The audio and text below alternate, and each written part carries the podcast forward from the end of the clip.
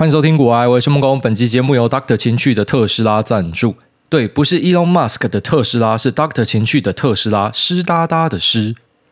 取名非常靠背，第一次听到的时候超级无言，但还是会敬业的把它好好的夜配完。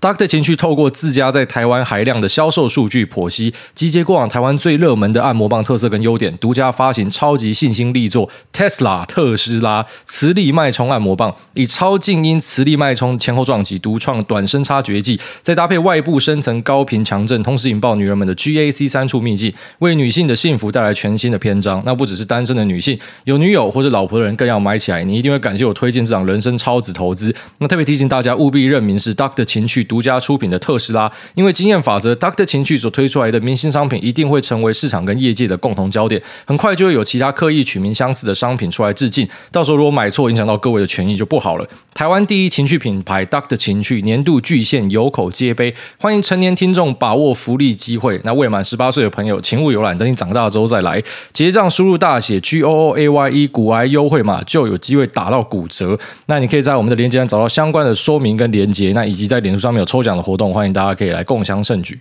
好，那昨天跑去乐天桃园开球，非常感谢 Kobo 的邀请，然后让一个肥宅有机会踏上投手丘的前面，然后去参与开球。虽然我在过程之中非常尴尬，主持人问我问题的时候，我几乎是讲不出话来，因为我没有想到说棒球场这么热闹，这么多人，然后灯光这么强，所以就是一个尴尬仔的本性直接在镜头下面展露无遗。还好我儿子有撑场，我儿子在那边晃来晃去，大家应该都在看我儿子，没有人在看我，所以我就感受到非常的安心。那也很庆幸自己没有爆头啦，因为在这个赛前呢，有先练投过，跟呃陈宇勋大大，大家把他称为乡长啊，他教我投球，我们丢了好几次。那是一个非常有耐心的选手，非常赞。那他说我丢的球很稳，就照这样丢，对，你就上去这样丢没有问题。那之后跟我讲说，你可不可以录一个影片给林哲轩哦？你知道林哲轩是谁吗？我说我当然知道，就之前那个滑倒仔嘛，滑倒之后整个台湾因为他还吵架那一个，我知道他是谁啊？他说哦，他有在听你的节目啦，他自己本身对股票有些兴趣，那可不可以录个影片给他？所以我就祝他说啊，这种早日康复，以后不要再滑倒了，以后好好走，好好跑，不要滑倒了。那也祝各位啊，这个棒球选手，因为我听说是有些有在听我节目，不知道是客套来讲，但如果是真的话，就希望你们要好好照顾好自己的身体啊，因为这个呃棒球选手真的是燃烧自己的生命在把这个娱乐带给大家。那我必须得说，其实跟想象的不太一样。你知道我们在电视上面看，你以为说妈投手球很近，盖投手球超远的，投手球非常远，然后你要站在那个地方，要丢超快，还要丢得准。我相信他每一球都是用生命的力量在轰这样子。那当然反过来，如果你是打击者，看到这么快的球过来，他们应该习惯。但是呃，如果我们一般人上去，你会觉得很震撼，那个速度也太快了吧？就是一个呃非常有压力的运动。那希望大家都可以照顾好自己的身体。那像我们这种云玩家，一般对棒球的理解就什么？就炸裂陈子豪吗。每个人都听过陈子豪，可是没有人看过陈子豪是谁。大家只看过君君。那这个呃，啦啦队的熟悉度呢，可能比整个球赛的熟悉度还好。就一般云玩家这样，像我这种一日球迷，就是没有在看棒球赛的。然后，但是我觉得那一天去完之后呢，有感受到那种自己被改变的感觉。就是棒球场的现场，他妈也太嗨了吧！干嗨到很扯诶，就是真的大家超热闹，然后都玩得很开心。真的是跟你在电视上看有点不太一样。电视上你会觉得说，像 NBA 节奏比较快嘛，棒球感觉就是慢慢的。可在现场看，那个气氛非常好。那让我最意外的事情之一是，棒球场上也有应援团诶，我以为只有那种呃电玩展上面，make make fire，你知道吗？就那个呃热血歌之类，就是你会看到他们拿荧光棒在那边跳应援舞嘛。以为说只有在电玩展会出现，结果没想到在棒球场边，我靠妈的，那个啦啦队要跳什么，他们全部都会跳，而且跳的比啦啦队还大力。啊，那整个气氛、整个感受都是很热血的，所以我很推荐大家去看棒球啊！不是因为说他们他们找我去开球之后，然后我就讲一些好话，是我单纯的发现说，原来棒球这么嗨，之前都不知道。好，那推荐大家有空的时候可以去找你们附近的棒球场，去参与一下那个气氛，它是真的还蛮提振自己心情的。好，那最后还有另外一个大事，就是台湾现在买得到 Model Y 的啊，Model Y 是特斯拉的呃休旅车车型的车款。那不同于 Model X 呢，它是比较平价入门款的啊，但其实空间上跟大小并没有说差很多。那 Model 三呢，你就可以想象成是一般的入门款 Sedan。那 Model S 呢，就是比较进阶款的 Sedan。所以在修理车家就是有两台，然后在轿车呢也是有两台。那 Model Y 是德国制造的，Model 3目前台湾拿到的是美国制造的。那你说德国制造的会比美国制造的好吗？其实我觉得不是产地的问题，而是特斯拉本来它逐年就有在慢慢的改善它公差的问题。毕竟它是一个新的车厂，它并不是以造车技术闻名的，可是现在开始有慢慢的去改善哦。所以其实逐年看下来呢，那越新的车子，它那个公差状况其实是越好的。到后面可能已经慢慢的看不出有很大的差距哦，就跟一般的那种传统造车厂有很大的差距，所以它的那个满意度是还蛮高的。那目前产品线算是还蛮完整的，S 三 X Y 嘛，S 跟三就是 Sedan，那 X 跟 Y 就是呃 SUV。那只是我觉得，其实你没有必要一定要上到高配的哦，就是 X 跟 S 这两个 model，其实三跟 Y 就很不错了。那速度上呢，其实一样都很快，空间上呢，其实也是差不多哦，就是说整个边际效应会递减啊。其实大多数的这种名贵的品牌，那它的顶规跟它的可能入门款差别就不会太大，因为它的整体品质就是有保证吧。好，所以呢，这个顶规可能就是在一些细节上去做加强，然后价格呢可能就会贵蛮多的。所以对于那些价格敏感度比较低的朋友，可能就直上嘛。那价格敏感度比较高的，其实买入门款，我觉得可以达到差不多呃九成以上的这个效果，就已经是非常赞的。那身为特斯拉的车主呢，真的觉得他们是很用心的在做车子，然后它的 Full Self Driving 的功能什么，真的是超赞的。好，所以像一般的入门款，其实你搭配 FSD 下去，差不多也要两百五十万的啦。所以我觉得买到这边就 OK 啦。那当然预算比较高的，可以在网上去去升。所以这个产品线看起来还是很完整。那只是之后还会再有一台小车的加入哈。之前在市场上的 rumor 就是说 Model Two 嘛。那根据我们家在在供应链的一些消息传来呢，哈，是应该是有一个新的车子会叫做 Model Q。那这 Model Q 呢，会在呃明年的上半年，或是说可能是年中附近，然后跟着上海的呃第二场推出一起推出，就是说它有一个新的小车。那这小车的售价应该就会比 S 三 X Y 这四台都还要再来得更便宜。那它主打的对象呢，我自己想应该是欧洲的一些。古城或者小镇吧，我觉得欧洲的车主蛮多喜欢选择小车的。我相信，如果说你有去那边旅游过，就会注意到，跟我们台湾比起来啊，他们这种 sedan 跟 SUV 的数量好像比较少一些啊。他们有很多像是 Fiat 这种的小车子。那这一台呃特斯拉的 Model Q 呢，应该就是可以非常有效的去打进呃这样的一个市场。那或者说，对于一些台湾人等等党哦，你还想再等更便宜的特斯拉的话呢，可以等到明年中试看看啊。只是明年中推出，不代表明年中台湾就买得到。那只是在边算是放一点这个消息给大家，就是有这样的一个可能性，在明年中会推出。虽然这个 rumor 其实已经传了一阵子了，那现在是呃，算是还蛮确定有这样子的一个消息的可能性啊，所以在那边提供给大家哈。就如果说你想要再等一台更小台的特斯拉，更便宜的特斯拉呢，之后是有机会等到的。好，那之前有一集有跟大家聊到说，FedEx 财报的预报数字，那当时的判断是觉得说，它应该是公司自己的问题大于整体经济的问题，也就是说，整体经济当然是走下坡，这个已经没有什么好怀疑的。但是公司本身的问题应该是呃再稍微大一点，不然说成本控管或者说在价格的制定上可能会开始遇到一些瓶颈。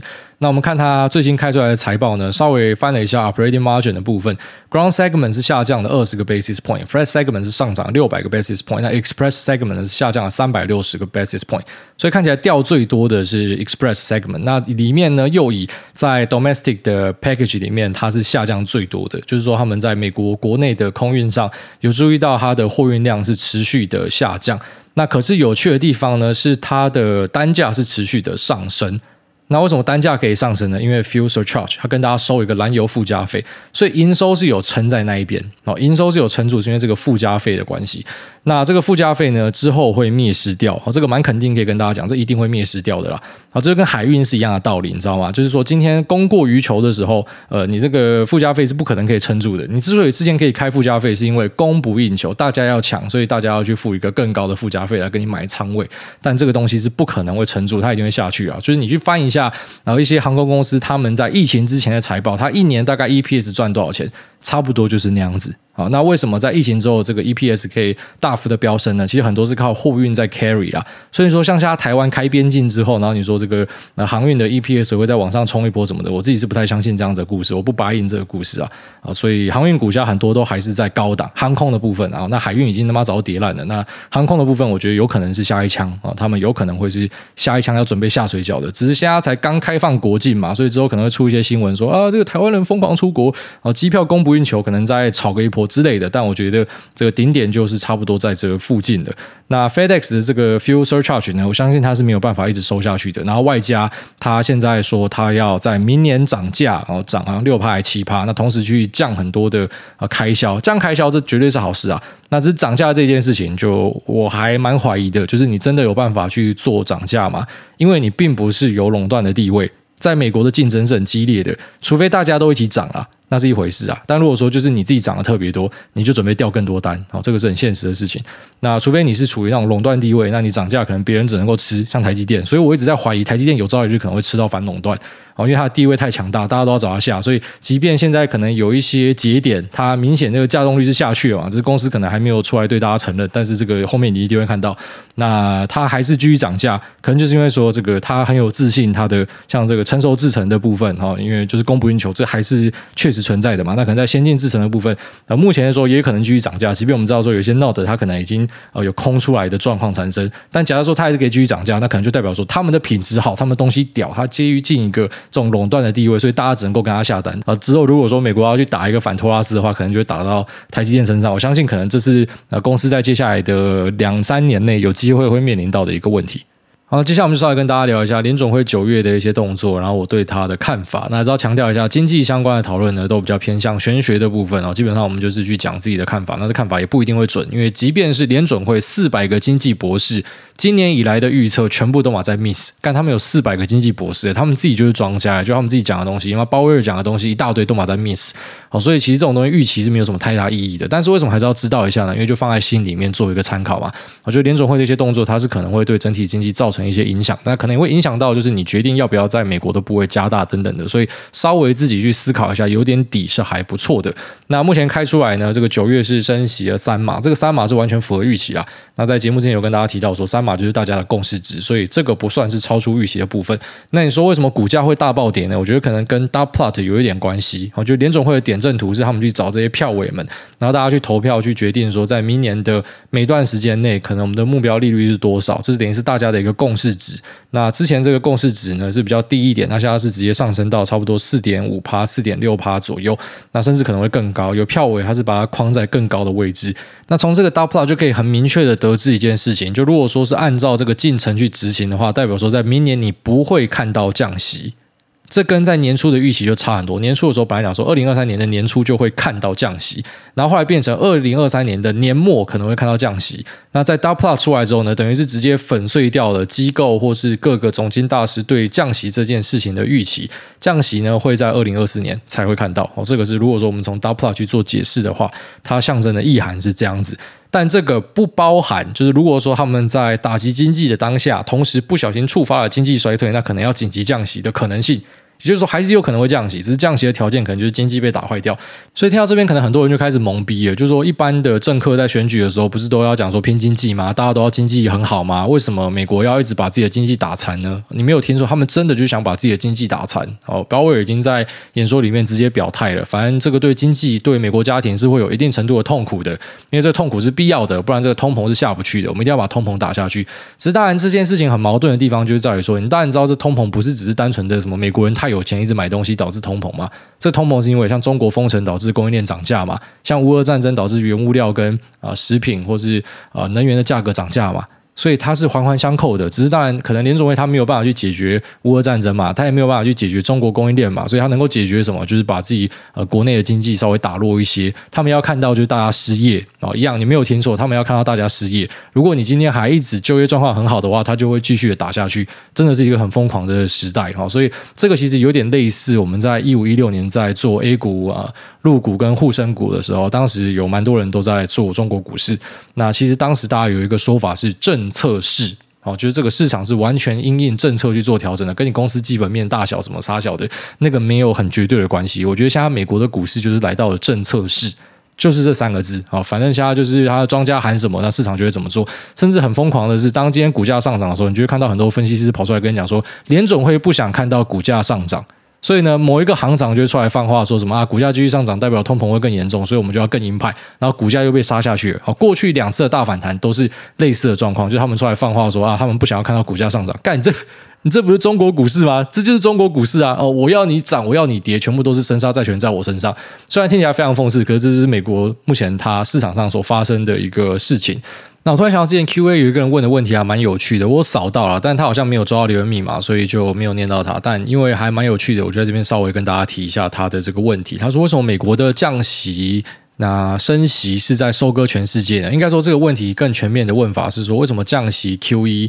那后面的 QT 跟升息这个过程是在收割全世界呢，是这样啊。所以降息呢，就是说把这个准备利率往下降嘛，所以就会变成说这个市场上的呃资金会变多，因为你可能放在这边的利息是比较少的，所以钱呢就会往外流。你可以把利息想象成是一个地心引力啦。当利息高的时候，大家就会把钱存回来嘛，所以利息低的时候，钱就会往外跑。那今天如果降息降到底了，但是流动性还是不太够呢，他们就会使用 QE 啊。QE 呢就是说呃美国的联总会去买进 MBS 跟国债，那同时产生资产之后就会产生负债嘛，这个负债就是现金，那现金就会丢进去银行里面，那在银行体系呢，可能就会被大家领出来借出来用，那就会变成整体的钞票是变多的。所以 QE 把钞票生出来就在讲这件事情，他去买进呃 MBS 跟国债，那同时呢，电脑输入打一打，然后就产生了钞票，啊，这个钞票就会跑进去银行体系，然后跑到消费者这边去。那这些消费者拿到钱之后，他们会怎么样呢？他们可能就会去投资一些资产，或者说把钱汇去海外去投资别的地方的资产。所以像是可能会去新兴市场，会来台湾，会去韩国去投资。那投资呢，就会把价格往上炒。很简单嘛，因为钱变多了嘛，大家来买了，这个买家变多，供需法则之下，是不是这个价格就会上升？那价格上升之后呢，好，可能就是一路推推推推推推推到他家发现说，好像现在通膨的状况还蛮严重的，所以呢，我们要呃升息，那我们要 QT。好，那 QT 呢，就是可能把这些呃美国国债，它本来会持续买进的，那现在变成说，我就放到它自然到期，所以它其实就是把这个钞票收回来的意思，就是整个流动性会变少的意思。那升息也是一样的道理，当今天利息变高，像现在美国的这个呃利息，好，短债已经拉到了四趴左右，所以可能很多钱就会塞进去这个地方。虽然你一般消费者目前是拿不到这个利率，然后一般你可能拿定存都还是只有两两趴多一点左右，但可能比之前高，越来越高，就越来越多人去把钱收回来嘛。所以在升息的时候呢，那外加这些投资者很多借钱出来的，他发现这个利率变高了，好，那现在当然要赶快去把钱还回去嘛，因为利率不像之前这么低了，所以他就在全球去把他那时候买进的资产给卖掉，然后把这些资产运回去 美国，所以美元升值。哦，就要换回去美金，美元升值吧。那当然，新兴市场就贬值吧。你的东西被往下杀，因为它卖掉，那他又把你的币卖掉，换成他美元，所以你的币也被往下杀。所以这就是股汇双杀的一个由来。然后之后把钱全部送回去美国之后呢，可能想象中大家会以为说，诶，他应该会去买进呃美元的资产什么的吧？就看起来没有，就全部都跌进去那个隔夜逆回购里面。哦，因为现在大家都不愿意去把钱丢进去市场里面，所以就看起来是大量的钱回去美国，可是美国也是在暴跌。啊，不过呢，美元至少它汇率是有赚到的，也就是说，像今年，那如果说你是有投资美国的，你美国账上的这个损益呢，其实并没有这么的可怕，因为你台币转换上你是直接现赚了十五趴，哦，就是台币是直接贬了十五趴左右，所以呃，相对于美元来讲呢，台币弱嘛，那你在美元的资产其实是升值的，所以看起来的整体就长这个样子，这就是一个那种我们讲那种收割的过程嘛，然后这印一堆钱，然后跑进去各个地方炒高资产，然后最后面把钱收回来，把各地的资产卖掉，然后钱拉回来。那他是最大赢家。那你说为什么美国可以当这个最大赢家？没办法，因为美元就是大家用的结算货币嘛。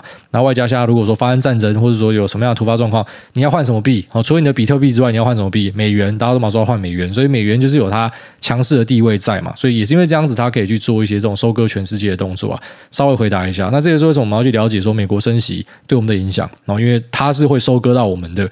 那理论上呢，就如果说我们的央行是有与之对抗，那也跟着去升很多息的话，那就会导致我们的呃这个币的外流可能就不会这么的强势。但当然，其实升息不是这么简单一件事情啊。就很多人在看那个房地产不爽嘛，就说，哎，那我们应该就升息啊，把这些妈买房仔全部打死啊。其实升息它影响到当然不是只有买房仔啊，就有时候你会想要打死这些妈炒房仔，可是实际上你会影响到的是很多人。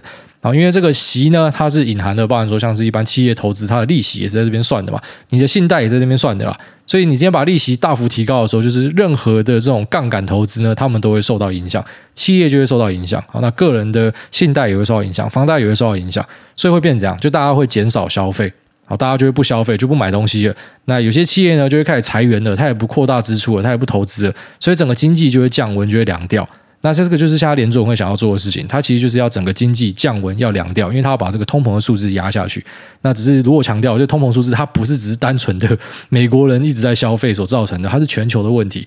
那只是当然现在可能就是怎么讲，呃，头痛医头，脚痛医脚啦，你也没有办法说什么我跑进去中国去解决你们供应链问题啊。这个呃，清零地啊，习近平他就是坚持要清零嘛，啊，没有办法。像台湾跟日本其实也是很疯狂啊，看我们拖到现在才开放，干都已经十月了。其实如果说当年大家早早就开放的话，跟着美国一起，跟着英国一起，早早就开放的话，现在供应链问题就不会这么大了。好，这是一个啦。那再来就是乌俄战争，乌俄战争这些突发状况啊，所以其实也不要说什么联准会他预测不准或啥小，他也算不到这一件事情嘛。那这种乌俄战争打下去之后，下来就是变成这个能源的价格，随时普丁现在又打输，又在那边保拍掉干，他已经输了，然后他还要硬凹，他已经被反推了，他还要硬凹，他精英都死光了，他现在在俄罗斯征兵三十万。那这个三十万其实本来是要挣一百万的，好，我们是看当地报纸啊，当地俄文报纸讲说本来是要挣一百万的，啊，但是呢。然后在他的一些可能幕僚的提议之下，好，反正先征三十万，他三十万怎样就拉那个什么未满三十岁的，好，有些还是学生，反正就直接大家哐一哐，妈的车子载来就送去前线。那因为他们也有这种义务役嘛，他说啊义务役，因为你们还记得啦，哈，三十岁以下你还记得你的受训内容，所以我就不再训练你们了，干他妈直接载去前线。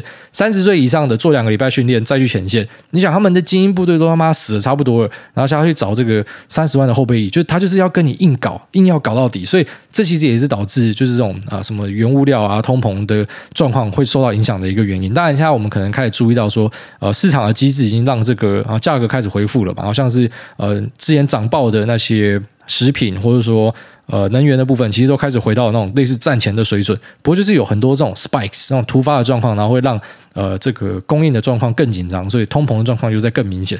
那我们也不排除，就是在这种很疯狂的时代呢，会不会后面又再产生一些啊，像是可能各地的暴乱啊，或是可能像土耳其附近又又要打战啊，土耳其跟希腊又有一些冲突或什么的。然后前几天看到意大利那边，他们开始上街，然后什么把手上的电费账单拿出来烧掉。虽然这个做法是还蛮低能的啦，就是你烧掉，当然你就没有电可以用嘛。只是问题就是说，有些人他已经确实是在那种生活压力边缘，特别是欧洲，那电费是数倍在涨的，不夸张，数倍在涨的。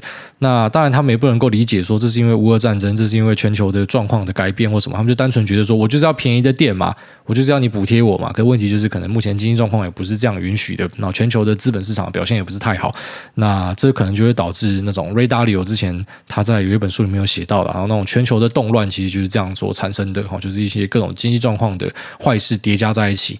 那它会变成像滚雪球一样越滚越大，所以其实我觉得像是 Elon Musk 跟呃 Kathy Wood 他们讲的是对的，就是说你这样的升息你会导致通缩了。虽然现在很多人拿这个 CPI 数字笑他嘛，就说什么啊，你看，感觉还在通膨，你们说什么通缩？可是大家不觉得感受到自己通缩了吗？即便你没有在投资的啊，我们节目一堆气氛仔嘛，气氛仔自己感受一下，是不是现在开始消费会稍微注意一下？哦，就是你知道说现在状况可能不是太好，那呃，你有在业界工作的，特别是电零组产品的，你知道台湾就是大多数都是这种电子业嘛，那电子业的一定感觉很深呐，哦，就是你们家就会开始要小心啊或什么的，所以最后面可能变成大家都不敢消费，然后不敢消费就恶性循环，变成说妈那个商家也赚不到钱，又要再裁员，然后就整个一直滚雪球滚下去，所以我也不会觉得说什么台湾一定要什么。啊，非常暴力的升息。那有时候那种什么中油跟台电去谈，当然我觉得这个机制是有一点问题的。他们去谈，所以让我们的 CPI 数字没有这么严重，通膨看起来没这么可怕。可是最后面羊毛出在羊身上嘛，他一定会还是从大家身上去收回来的。所以可能从某个地方再去立一个名目，去跟大家课税或什么，那一定都是要解决的啦。所以我觉得它真的是一个很困难的时局哦，特别是。因为我们身为一般人，好像我自己就是一个一般人嘛，因为不是什么政府的达官显要，然后你看到联储会这样搞，当然你会相信说，哎，他们都是经济博士，他们都比你聪明，那学历都比你高，那然后在实务的经验上也比你好。可是问题就是你这样一路看下来，然后你就真的觉得说，到底。是这个这样做是对的嘛？就是你这样疯狂的升，然后你说要去打这个通膨，只是这个通膨的问题真的是你用升息就可以去解决的吗？像你用升息就可以解决乌俄战争那边的事情吗？当然不可以嘛。只是说，呃，好，我把这个国内经济压爆，然后压到这个类似说水面下啊，然后深蛮深的，所以就平均下来就平均掉这个通膨的冲击，然后各地战争或是动乱的冲击。对，可能是这样子，但我不知道，我自己就在思考说，这真的是对的事情嘛？但因为我自己不是这种经济本科嘛，所以我能够做的就是我多看多阅读，然后去看一下大家为什么会这样做，然后去查一下啊过去的经济史啊，像大家最喜欢讲那个什么 Volcker Moment 啊，Volcker 那时候为什么会这样做，然后都去了解一下。可是就是觉得，特别是我看的这个呃各种原物料的价格，我们拿那个贵金属来讲啊，Copper 跟 Steel，之前都涨很凶嘛，可是现在一两亿是一个负二十趴，一个负三十趴呢。那整个金属上面就剩下 lithium，它是还是有很强劲的一样，有可能是因为电动车发展啊，所以你说这个是通膨吗？呃，也不是啊，就是因为这个需求突然变很大嘛。那其他的贵金属像是黄金、白银、伊朗叶尔都是衰退的嘛。那再就是看一些可能 energy 相关的东西，呃，原油的 year year 只剩下六点四趴，本来是有暴涨，但是因为这个月跌掉了十七趴嘛，所以呃已经回到比较正常的水位上了。那 natural gas 呢，呃，这个月是跌了二十六趴，year on year 是三十二趴，还是大暴涨，可是就是说这个月的回吐也是还蛮深的。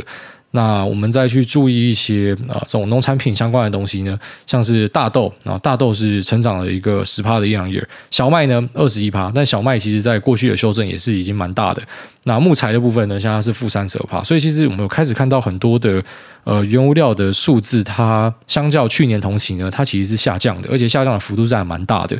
所以其实 Cathy 跟 Elon Musk 所提的这种，就是说联总会他现在继续做下去，它可能会导致通缩，那导致最后面经济会出状况，这个是还蛮有可能性的。特别是我觉得马斯克是 啊，就如果说呃，我们以预测的角度来讲，我们知道说预测长期要准是不太可能嘛，但至少以短期来讲，干马斯克是 killing spree，他现在超准的。他说这个美国经济会衰退，然后他说现在再这样搞的话，可能会有这个呃通缩的现象产生。所以马斯克家准度是很高的，我也选择说去听一下马斯克说的话。我觉得看数字来看，他们讲的这个东西是还蛮有道理的。就是呃，这些原物料价格其实是有在下调、下修的，然后这个失业数字呢是递延的，所以。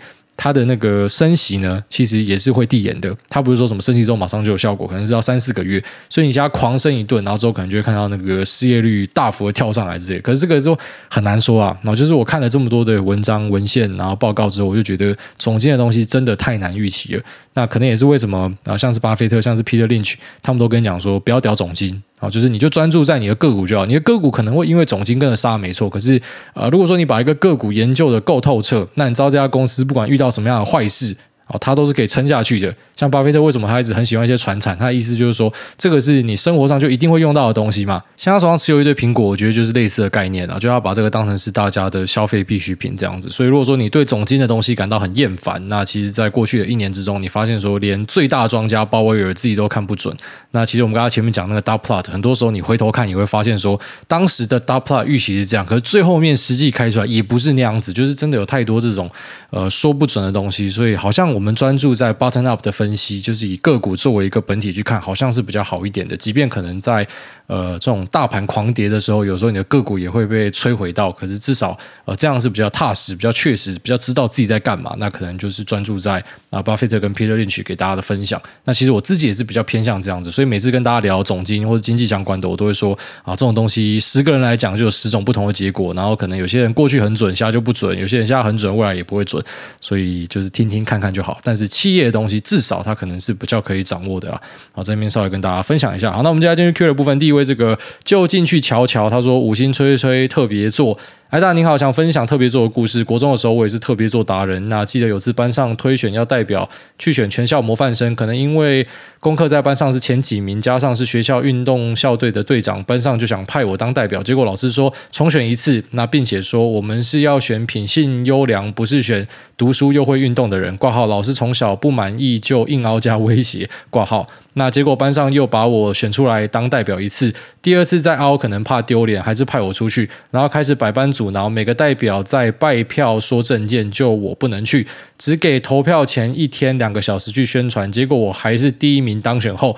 从班级模范生变成全校模范生，然后他就继续攻击说其他老师都没有投给我，你不算模范生什么的。虽然那时候表面不在意，心里却很受伤，觉得是不是要活成老师心中的榜样才是对的？也好险没有这么做，长大才有自己理念跟信念，做事也不会呆板，懂变通。感谢来到总是鼓励听众要做自己，也希望有在任教的听众要知道，特别做的学生都会有他特别潜力，是要去开发他，而不是歧视他。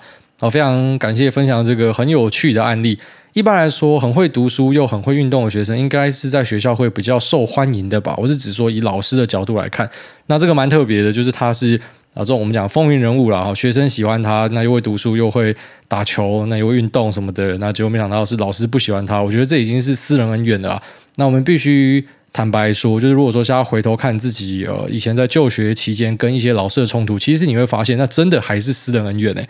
就是他不是像大家想象的是，呃，老师可能他把工作跟私人的、呃、这种操守跟喜好分开来，他有些时候他是真的把对一个学生的哦、呃、私人的观感，然后把它上纲到教育的层面去，然后希望去拉正你，但其实他自己不喜欢你，而不是说什么从教育的角度来看你有问题。很多时候我们回头看，真的会发现这样的状况。那我也希望说，呃，教职不要这样做。那当然，学生呢，我们会尽量的，如果说有办法把声音传到他们那边，就可能你是爸妈，你传给自己的儿子，就要让他说，呃，反正你不要做违法犯纪的事情，不要帮大家制造麻烦，不要成为社会的负担。那其实你要做什么，你喜欢什么，应该都是有你选择的空间，而不是老师该帮你决定的啦。我觉得这是很重要的。那也恭喜你有顺利长大。其实很多人这样子被老师影响，到最后可能就会变得怪怪的。我必须得说是这样子的状况啊。下面这个呃，Brian 一零零四四八八。他说：“IG 驱魔师的穿搭手册，五星吹到龙抬头，诸位好，小弟自认半个架头仔，喜欢在低点进场，像是二零二零年三月买近乎对半砍的中租。”那还有二零二一年五六月买元泰，基本上是以基本面消息、财报指标、产业趋势来选择。挂号没有在管技术分析，但有时觉得不太踏实，怕误判产业趋势，导致买到交易量以及价格越来越差的标的。那请问该如何调试呢？那另外想问主委，觉得图像 IP 结合地方创生有搞头吗？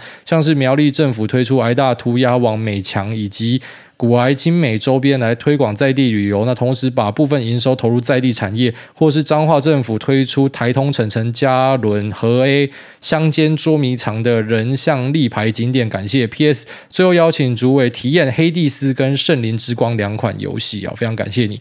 那上面他提到说，呃，他是以不看技术面，然后以基本面消息跟财报还有产业趋势来选标的，然后喜欢买在崩跌的地方。因为像二零二零年三月，那就是一个崩跌处嘛。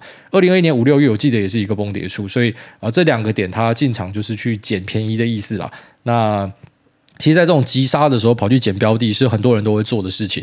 那只是因为今年的修正真的修很久，所以比较特别。但在过往，只要有急杀，其实很多老司机都会进去捡标的，因为急杀有时候就是市场情绪所导致的。所以当今天他真的很看好某个东西，他其实是会找机会去布局。那你说去买这样子的东西，会怕说之后交易量跟价格越来越差，然后该怎么样之类的。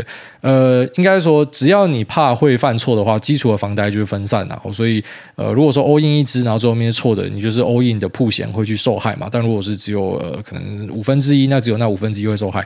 我觉得不用想太多了哈，就是说做好基础的分散之后，之后就交给大数法则去处理。如果你真的有选股能力的话，你的绩效一定不会太差。但是还是要有基础的分散，有基础的分散去处理，应该没有什么太大的问题。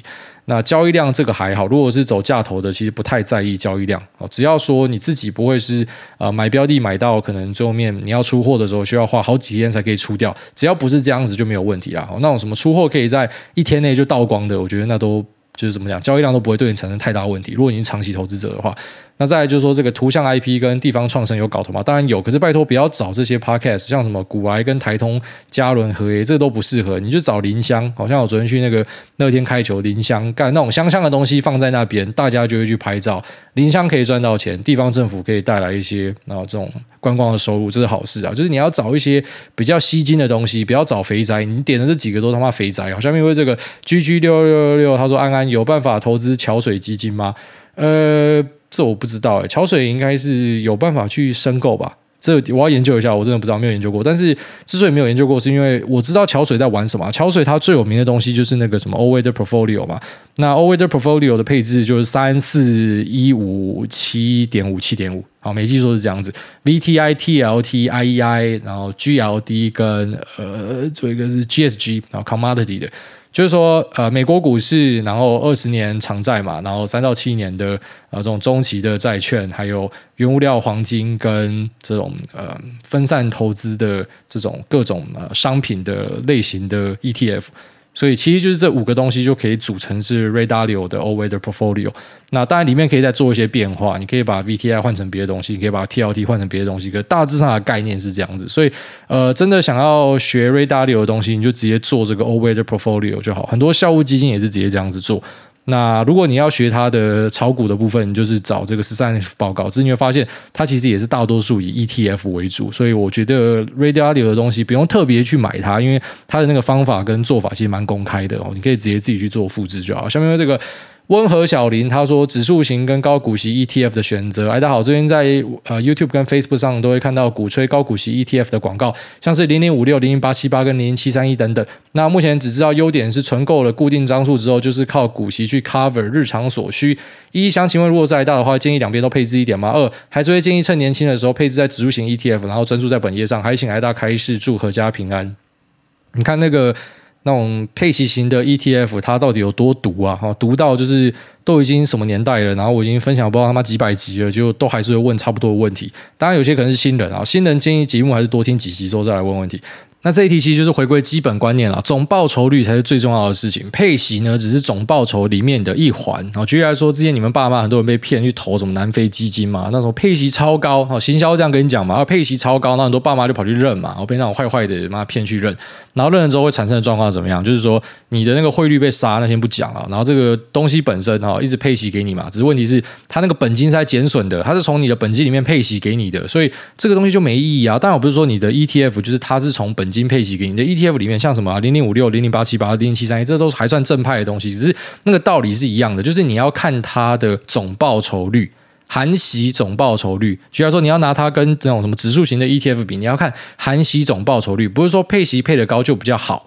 配息配得高，可总报酬率超低，那个是没有意义的，那一点意义都没有。重点是看总报酬率，好不好？我就是劝世到这边了。很多人真的是一直卡这个，我觉得也跟市面上有很多在跟大家讲说高股息、强调高股息这种广告有关系。其实大多数都是业配啦，坦白讲，啊，大多数都是业配啦。啊。其实呃，我们节目你不用担心这样的事情，因为广告就是在最前面，我都有揭露，我不会说什么推一个垃圾东西，那跟你讲很好，然后呃，其实是我收人家钱，我不做这样的事情。然后基本上你也没有看过 ETF 的广告，即便其实超多 ETF 来找，但我就是没有办法推荐那种自己不认同的东西哦。就是有些东西是呃消费的、日常的，大家吃一吃、喝一喝算的哦。就算我不是你的大粉丝，我觉得没有问题。可是金融这种东西，我觉得有些是会害人家一辈子的。他一辈子积蓄丢进去。这个不是单纯的说什么我去收人家广告费广告一下我就没有任何责任，我觉得这个是不太好的事情啊。当然不是说这些 ETF 是真的很坏或什么，可我觉得那就是观念上，因为太多人跟你讲这个，因为他们有收到钱，他们去大量的广告，所以洗脑洗到你觉得这是非常重要的事情。只是呃，很少人会跟你强调总报酬率才是最重要的，这是最基本的观念。好，就是配息，它是一个盲点呐。那也不是说什么你拿一个不配息的东西，所以你就会比较吃亏。你要想啊，它持续上涨，你把它卖一点，卖一点出来，这也是生活费的一环啊。但是你的总值是一样的，你懂吗？就是如果说它是持续上涨，它资本利得非常强，然后你卖一点出来生活，可是它的总值还是增加的。那你配息的东西，好，假设它一直配息给你，可是它总值是在减损的，那它是比较差的。就算它配息是配很高，所以那是很。简单的一个逻辑问题，只是我相信很多人会鬼打墙，是因为他们看到太多这样的一个，就像你讲什么 YT、FB 上面的广告推荐。其实我之前也有推荐，在节目很早期的时候有推荐一个在讲 ETF 那什么财鼠兄弟嘛，只是后来我就不推了，因为他们一直在广告 ETF，我觉得这是不对的事情。好，下面为这个收下巴，他说懒毛自慰拖鞋哥杨剧给我下来台中吃卤肉饭哦。好，杨剧这个收下巴叫你赶快下去吃卤肉饭。下面一位。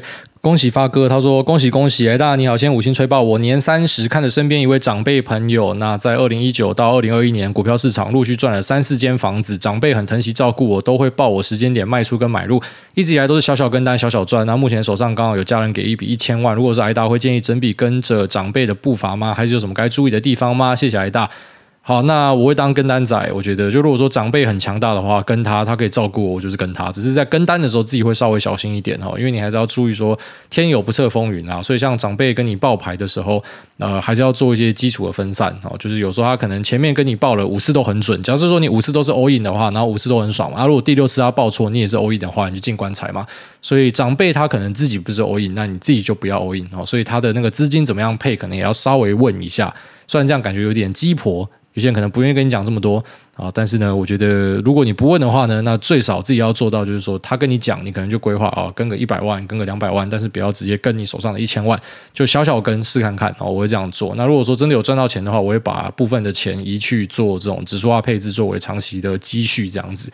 也就是说，呃，基金的部位跟着长辈赚钱，然后自己会同时不停的抽出一部分获利，然后当成是我自己长期保底的，然后这种长期持有的部位，我会这样子做啊。但是有人可以抱大腿的话，呃，这个大家先抱再说，特别是如果够强的话。就是跟着做就对了，不过要注意啊，二零一九到二零二一年相对容易了哦。那呃，如果说是在更早以前，然后以及像今年都还是相对稳定，然后没有赔太多，滴滴都还 OK 的话，那觉得跟这种人单应该没有什么太大问题。下面一位 Joe's Key 他说：“你不是真正的股啊，因为你是神来的。你上个阶段的口头禅是书难想象。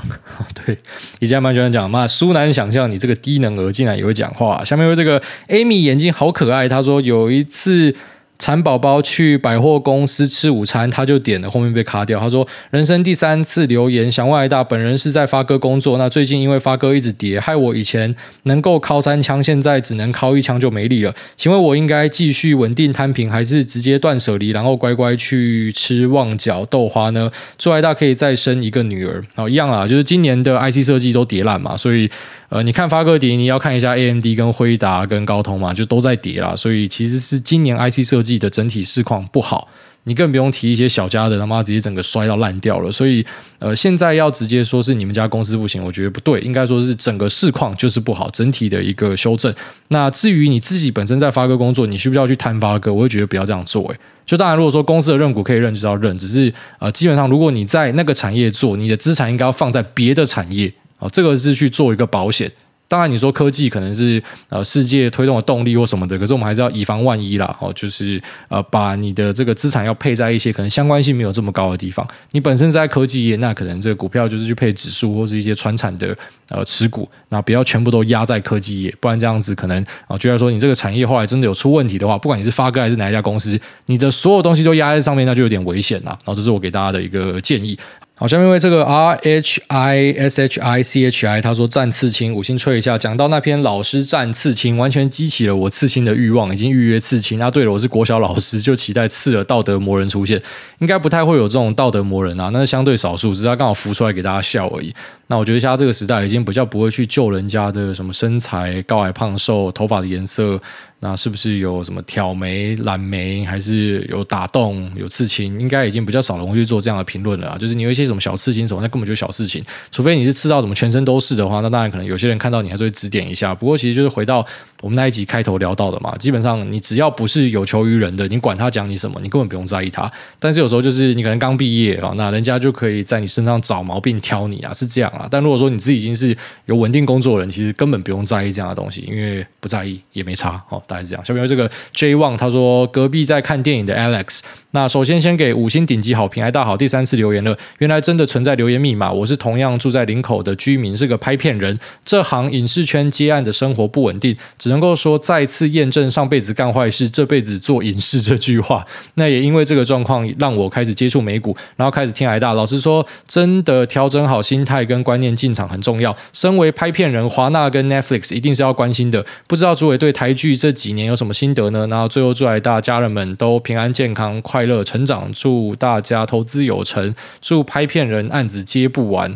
好，非常感谢 Netflix 最近好像回神的，然后但距离山顶还是有很大的距离啊。可是它自从推出那个广告方案之后呢，啊，这个股价是有回神的状况，它那个估值修正好像已经稍微告一个段落了。然后至少比起很多还在持续破底的美股，它是相对强的啦。那再就是说，我们有去注意到台剧有什么特别的东西。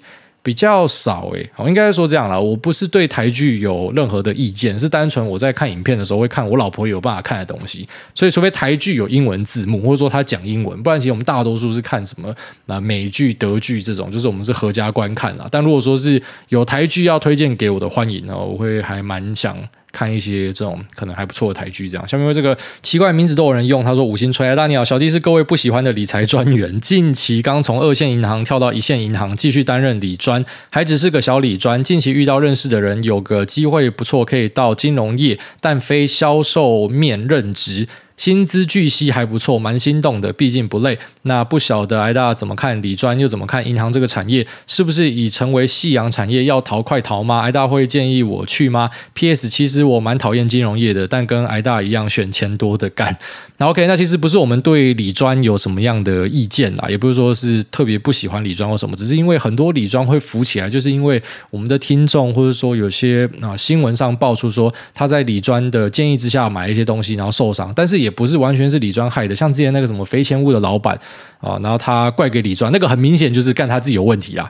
所以我们不是说什么我们都在针对李专乱喷，只是确实是有蛮多人的家长，他跑去银行晃两圈，然后之后人家看他存款不错，人家就开始推他一些东西，然后这东西是不好的，只是因为单纯他的呃这种分润比较多，他就推你这样的东西，这种就是我们讲坏坏李专啊。但是我们绝对不是去针对就是各位的工作说啊，你这工作就是坏或什么的，没有这样的事情啊，只是啊还是会希望说就是怎么讲，就是去推一些真的是对这个客户是有帮助的东西啊。好，这就是我们讲的职业的基础的操守跟道德这样子啊。只是有时候你会想说要赚大钱，你就必须要放下一些那种道德，那没办法，那你就变成我们口中的坏坏理专。好，然后他说。呃，怎么样看待银行这个产业？是不是夕阳产业？它怎么可能会是夕阳产业？我觉得只要是资本市场存在的一天，银行就是一个很重要的存在。很多人会觉得说，银行是什么不是生产啊，就是放款啊，吸血鬼。错哦，银行是在帮助这个社会往更好的方向前进。整个资本社会的运作必须要有银行，必须要有人借贷，必须要有人呃提供这种方便的金融服务，所以它一定会存在。我不觉得它会消失啊。哦，只是可能，当然科技的进步之下，就像以前可能画个插图需要整个团队，现在有 Midjourney 之后，搞不好只要一个 Midjourney 再配上两个画师之类的哦，所以可能以前你知道好几个，现在可能就是一个，然后搭配一个什么 SaaS 软体，一个硬体，它可以一个带好几个客户，可能是之前的好几倍之类的，所以我觉得各行各业都会有这种人力缩编的状况产生啊，这是确定的。那金融业应该很多人向往，所以不用逃了，就留在这边了。那只是说要不要转去？你讲的那应该是类似后勤吧，就是你现在是理专，是第一线直接扛业务的嘛？那你讲的那另外工作说，诶，钱比较多一点，也是金融业，但是不是销售面，那薪资呢不错。呃，我觉得怎么讲，在金融业或是证券相关，你可以待在直接连接到呃业务的工作是比较好的。我自己是这样看待啦，当然可能每个人的想法不一样，有些人会觉得说我就是要养老，我要找个舒服的地方。可是我会觉得说做这个产业就是要赶快捞更多钱，所以呃可以直接跟业务挂钩的东西，它比较有机会。就如果说你是有能力的人的话，你的业绩也超好，你会升很快啦。好，所以这还是要看人。但如果说你是呃有那种挑战的心胸，哦，就像你自己提到的，你要找钱多的，那待在业务单位，我觉得它的机会一定会比较多。我自己的想象是这样，但可能每个业界未必是这样子。只是呃，至少我自己看到身边的朋友，或是我自己投的一些东西，你都可以很明确的看到，只要是业务的单位啊，它一般就是公司的核心。哦，当然研发很多人也会说自己是核心，只是我觉得业务才是这种可能在整个公司里面最被捧在手掌心的，因为他们直觉上就是帮大家带钱进来的人嘛。所以你说没有研发就没有他们，对，没错，我都理解。只是问题就是大家会比较容易注意到业务这一块，所以业务表现很好，就直接带很多钱进来的人，他可能会有很多的这个发展空间呐。或者是我的看法。下面这个。捧肚子过余生，他说：“我爱梦工，感谢诸位好节目，想问你的看法。我上司就是个说话拐弯抹角的人，那开会总是言不及义，浪费时间，也常常说那种大家都是一家人的干话。我要当场呛他吗？还是要展现职场成熟度？凡事回复 OK 好，OK 好，为了生活忍下去。好，当然是为了生活忍下去啊。因为如果你直接呛他，没有办法为你带来好处的话，你呛他干嘛？除非你要离职。”好，下面用 Q 打招呼。N 他说：“挨大，我大哥五星吹捧，问题请教。挨大你好，从二零二零年开始听的新手菜鸡优质节目，只能够五星奉上。小弟牡丹多年，今年有幸遇到相知相爱的女友。我是在社会上打拼的社畜，年龄小挨大二岁。”那女友在南部四大读硕，以后高几率进 GG 等科技大厂。有鉴于未来女友收入比我高，可能性极大，且学历比我高，括号本人大学毕业，顿时觉得压力山大。那对方家长有询问我是否有意愿继续攻硕，本人目前暂时想不出要读什么硕班，且考虑在职进修，那又要配得上女友学历的学校，在南部选择不多，每周跨县市读书花时间又花钱，不确定读硕出来的帮助有多大。想来询问癌大意见，感谢回答，希望全家平安，节目长久陪伴听众。好，感谢你。那我觉得其实不要当自卑仔。我上国栋节目有讲这个，你妈生你都没自卑了，你干嘛要自卑？你妈都不以有你这个儿子自卑了，你为什么要觉得自己在别人的面前是比较自卑的？不要这样子想。我觉得其实每个人的特长有很多发挥的地方。那女友的学历很好，不代表你的学历就一定要很好。你可能就是懒觉比较大条，或者说你就是比较会赚钱，或者说你就是比较会煮饭，家里都是你在照顾。你可以从很多地方切入，并不是说什么女友学历好，我学历就要好。那今天女友如果很会煮饭的话，你自己也要去他妈的找阿基师学吗？学磨铁？我不知道，就是学学炒饭，也不是这样嘛。就是说你应该是要去找自己的 edge，你哪边比较厉害，比较有兴趣，你就往那边去攻。那你要知道说，每个人都有他的特长之所在。你的女朋友选你也是有他的道理的。如果他真的觉得说四大硕比较屌。那些可以跟他一样进去什么 IC 设计还是继续上班的人，那如果他真的觉得他们比较厉害，他就跟他在一起就好啦，他就不会跟你在一起啊。所以他跟你在一起，一定你有你的特长嘛。那人家家人问，有时候也未必是有恶意，他搞不好只是顺手问一下而已哈。所以也不要觉得说产生压力或什么的。你要知道你自己的特长在哪，你就往那个地方去钻进。你总不会说，觉得说你赚十万块，那你女朋友后来出来只有八万块，你就跟他讲说你没有赚到十二万，你不要跟我交往，赶快去进修。你也不会这样做嘛。所以为什么要去追求一些这种齐头式的平等呢？不可能。所以每个人都有他厉害的地方，专精的地方。我觉得如果说你的女友，然后她的家人，她只是可能问一下、提一下，他未必是有恶意。但如果说他拿这个来压你的话，那你自己要去考虑这感情还有没有继续的必要。但是我觉得无论如何都不会是，我觉得我配不上我女友，所以我应该要去。进修，然后我找地方去，即便我根本就也没有很想要读书或什么的，为什么要这样做？这样太辛苦了，好不好？所以重新思考一下，找到自己在这段感情里面，你觉得你有这种比较强项的地方，然后你去专精它。那你要知道说，说我这边做得很好啊，你可能念书念得很好啊，我们各做各的啊，可能大家在一起很快乐，这样才是好玩的嘛。对吧？你又不是他妈学校单位干一堆那种近亲相奸的，最后面可能老师就跟老师在一起，那个是有些地方比较特别啦。当然也有可能是他最后面可能就是找另外一个工程师在一起，他们每天在那边加班，然后加到后来那感情他妈越来越浓烈什么的。那我觉得那也是命啦，就是你不要因为这样去调整自己，因为你会让自己过得不快乐。哦，这是我的一些想法。那当然你可能自己还是要思考看看。那这集没有对对对对。